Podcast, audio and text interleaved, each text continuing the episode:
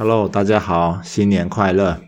讲到新年哦，这其实就是每一年呢最多人换工作的时间，很多人就是要盯到拿完年终，然后年假过后就提出辞呈。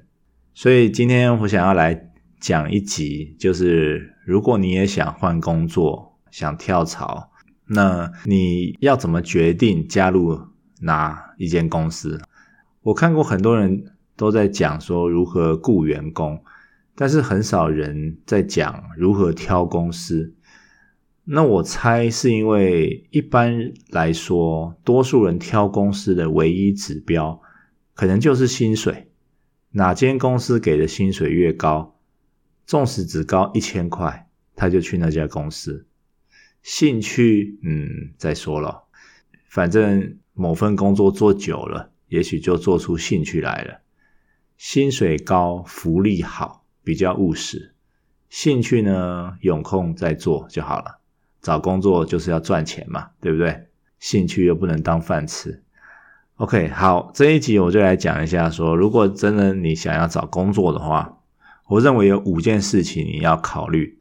那如果你刚好也准备年后换公司的话，那么这一集就千万不要错过。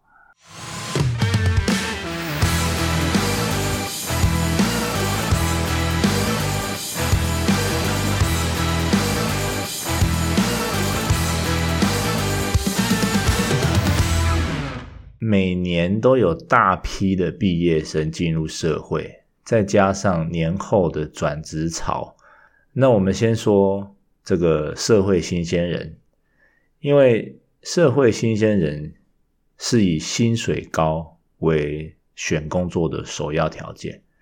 我我想这当然不是全部人啊，我说的是大部分人。我觉得大部分人的兴趣呢，要不就是没有啊，要不就是被收入给抹杀掉了。应该只有少数的人啊，或许就是两三成的人，才会以说我想做什么为选工作的首要条件。如果真的是这样的话，那我觉得你已经比很多人厉害了，也比较幸福了，因为你的工作时间就是在做自己喜欢的事，而且还有钱拿，对不对？然后还有老板或是主管会教你，让你在你喜欢的事物上面可以更上一层楼。所以我们都听过说，当兴趣结合工作的话，啊，就会比较快乐。这当然是真的。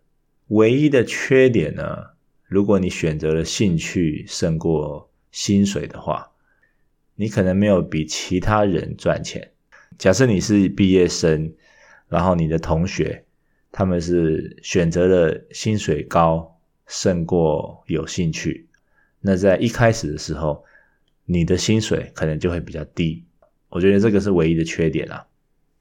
但是你等着看哦，这些人在初期如果选一个他们不喜欢的工作的话，这些人到了后期哈，一定会跳来跳去换不同的工作，因为他们。是为了钱来决定他们的每一天要做些什么啊，所以他们其实并没有所谓的真正的兴趣，他们选工作的目的只是要为了赚钱最大化，追求 CP 值最高的工作，所以他们也许可以说服自己说，嗯，我对我对这份工作有热情，但是其实只是一种自欺欺人。只因为这份工作给他比较高的薪水，或是比较好的福利，或者是比较有大公司的光环等等的。OK，所以我觉得选工作第一个条件啊，这是老生常谈的。你要选择加入的公司，一定是要你喜欢的领域。这其实是很基本的观念，但是在钱的诱惑下，这个很不容易啊。就像我很难理解那时候求学时很厉害的 A 段班学生，为什么会选择去当公务员一样？难道他们的兴趣是处理文书吗？还是为民服务？不是，因为公务员的薪水比较稳定，还有年终，福利比较好，有保障，对不对？好，所以我才会说，这其实并不是这么容易的事情。你能够坚持你的兴趣，然后选择那个钱比较少的工作啊。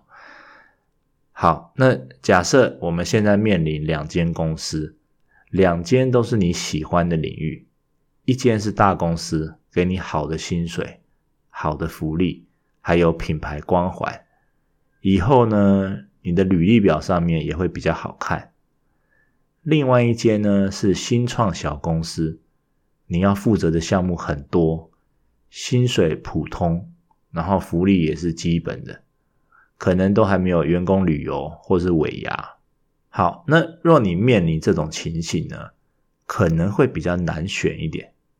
那我教你第一个判断方式，就是你问你自己，你以后是否会自己创业？只要你有想过某一天你会创业，那很简单，你就去新创公司，因为你到时候不会用到履历表。你会自己当老板，当了老板以后，谁还会再去更新履历表啊？你需要的是从零到一的这个技能组，那这个呢，只有在新创公司才学得到。如果你去大公司，你基本上就跳过了这个阶段，因为你在工作岗位上学的可能是从二十到三十，或者是从六十到七十的能力。却不是从零到十啊，从零到一这样子啊，所以这两种能力或者技能组是天差地远。后者的能力呢，也就是大公司的能力啊，它会比较偏向守成，好，偏向经营管理。但是前者的能力，也就是新创公司的能力呢，你会学到比较多是开创。那开创呢，就是创业所需要的能力。所以，如果你已经确定了这个问题变得很容易，你就是去选新创公司。如果你还不确定自己会不会创业，那你先进大公司，因为进可攻，退可守。那每天上班的同时呢，也开始做功课，你去近距离观察产业中有没有什么机会，熟悉一下生态，然后认识一些客户等等的。好，那如果你还是不确定怎么找到适合的工作，或者如何决定是否加入某公司哈，那现在你可能也许不是新鲜人了，哦，你可能就是已经进了社会好几年，然后因为过年，呃，想换一份工作啊，试试手气，或者是换一个新环境这样子，啊，或者是被这个公司挖角啊，你。可以选择跳槽，或者是选择继续待在原公司这样啊，那这是一个很好的问题。就是如果有人挖角你的话，这表示你在职场上可能有进一步的升级了哈。那如果你处于选择公司的阶段的话啊，我建议有五个面向你应该考虑。第一个呢，就是这间公司的主要产品或服务是什么？你看到这些产品或服务，你会对他们产生兴奋感吗？是你可以长时间身处其中的吗？或者是它可以解决你也，它会解决你也觉得很严重、急迫的问题吗？那或者是如果有一天你创业，你也想做类似的东西吗？所以我想说的是，产品呢，几乎等于产业。所以这个产业是夕阳还是朝阳啊？就是它是往上走呢，还是往下走？另外，你可能要做点功课，就是这个产品的成长率是多少？未来五年的市场是更大还是更小？选择产业很重要，因为如果你再厉害，你选到一个夕阳产业，你。因为它整个大市场，它它整个大趋势是往下的啊，所以你再上哈再厉害，你在一个大环境往下的领域里面，还是事倍功半啊，就是甚至毫无用武之地。所以刚刚这些问题哈，你要问你自己，然后有一些是可以先做功课的，有一些呢是可以问那个公司的面试官。那大原则就是，他们卖的东西你自己会很想用吗？如果你自己就是他们的 TA 的话，我我们常听到一些故事哈，就是创办人他因为在市场上面找不到他理想的产品，所以他干脆自己来。太多太多类似的创业故事了。那意思就是，如果今天你是一个创业家，或者是你某天会想要创业，那这个产品你会用吗？这个服务你会用吗？你自己喜欢吗？所以，不管是你要创业还是找公司，我觉得找到你心目中理想的产品，或者是你喜欢的产品，这样子你做起来会比较舒服一点。然后还有就是你喜欢的产业。这是基本的啦。第二个呢，这间公司的客户是谁？如果是免费注册的使用者，那这些人大概是怎样的人？你会不会想要服务这些人，帮助他们更好？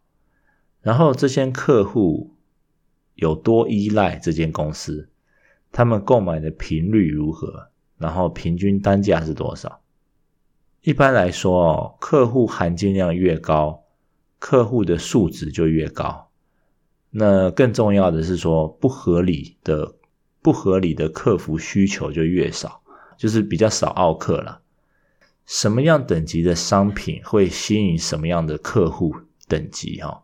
所以你希望进的公司去服务水准比较高的客户呢，还是比较低的？这个 不一定啊，除非你是应征公益团体或是非营利组织。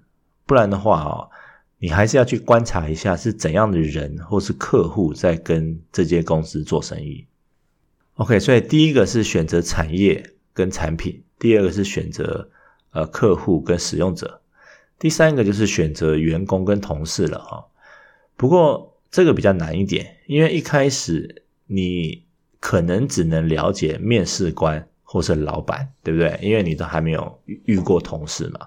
你也不认识同事，不过呢，你可以先用问的，你可以去问面试官关于同事的个性、态度、共事习惯等等啊。就我之前在面试别人的时候啊，其实很少人会问我说：“诶，那你们这间公司同事，我的同事都是怎样的人？”但是这明明就是一个很重要的一题啊，对不对？因为你与同事相处的时间。可能比家人还多哎，那为什么面试者一点都不关心？所以你明明可以问面试官说：“诶，我不懂的地方可以问谁？同事们好相处吗？同事们彼此的感情如何？”当你问出这些问题的时候啊，面试官一定会觉得说你是认真想来的，所以这是一个很好的加分哈。所以要记得哈，下次你去面试的时候。你要去问一下你的同事都是怎样的人，然后你至少也有一个心理准备嘛，对不对？那当你真正进入公司之后呢，就变成了这个人的研究了。你还是要继续观察同事。就说真的啦，去上班呐，其实是为了快速学习。如果同事或主管很难相处，而且也不太教你东西。说不定还给你很多这种负面的情绪，所以一旦你发现了同事的真实样貌，如果不是你喜欢的，不要忍耐，越早离开越好。因为我刚才说了，你与同事跟主管相处的时间是每一天，那为什么要让每一天都那么难过呢？第四点哦，你可以问面试官或者自己去查，就是这间公司的投资者。或是股东啊是谁？因为你要知道哦，老板啊或是执行长哦，他们并不是最大的，他们背后的股东们才是。也就是说，金主啊出钱的这些人，有时候啊，你会看到公司哈莫名其妙的出现几个人，也不是同事啊，也不是老板，但是老板对他们很尊敬啊，也不是客户啊。那他们三天两头呢，就会来公司拜访，那是为什么呢？就是他们是来看一看他们的资产啊，就是你们啊，啊，就是员工啊，有没有在认真工作，帮他赚钱？这些大爷们呢，常常出现来找老板喝茶，就是有些人他还生怕大家不知道，他就是背后金主啊，他还会假装关心你，所以其实他们只是要让你知道说，他才是真正的老板。当然也有相反的，有些投资者他其实很相信执行团队，就是执行长、营运长啊这种，啊，他们不太会干涉日常的公司运作。那这样的股东是比较好的，所以在面试的时候啊，你也可以问一下啊，说这间公司主要的出资者是谁？你要确定一下真正的老板是谁，然后你才会知道说。谁有权力在掌控哦，你在公司的生死，很大可能并不是面试官哦，就是面试官有时候他只是一个人事主管，他可能会把你的资料啊，或者是呃面试的结果啊往上面 pass，就那最后可能还是会是老板决定的哈。我只想让大家知道说，一间公司的组成其实最大的是股东，背后的股东。你在面试的时候，你可以问一下面试官，因为有时候老板本人他出钱，这样的公司呢就会比较单纯一点，背后没什么股东，就是你每天看到的同事可能就是背后的金主啊，就是一些高层主管之类的。但是如果你的公司背后有很多外部股东哈，他没有在公司工作，那这样子的公司。未来它的动荡也许会比较高一点，因为它背后有很多人，然后很多人就会有很多声音嘛，对不对？很多意见。不过如果你没有计划要长待，或者是计划要在这边做到退休的话，我觉得这一点倒是还好啦。不过多少了解一下公司背后的股东跟投资者，我觉得这个是会有一点帮助的。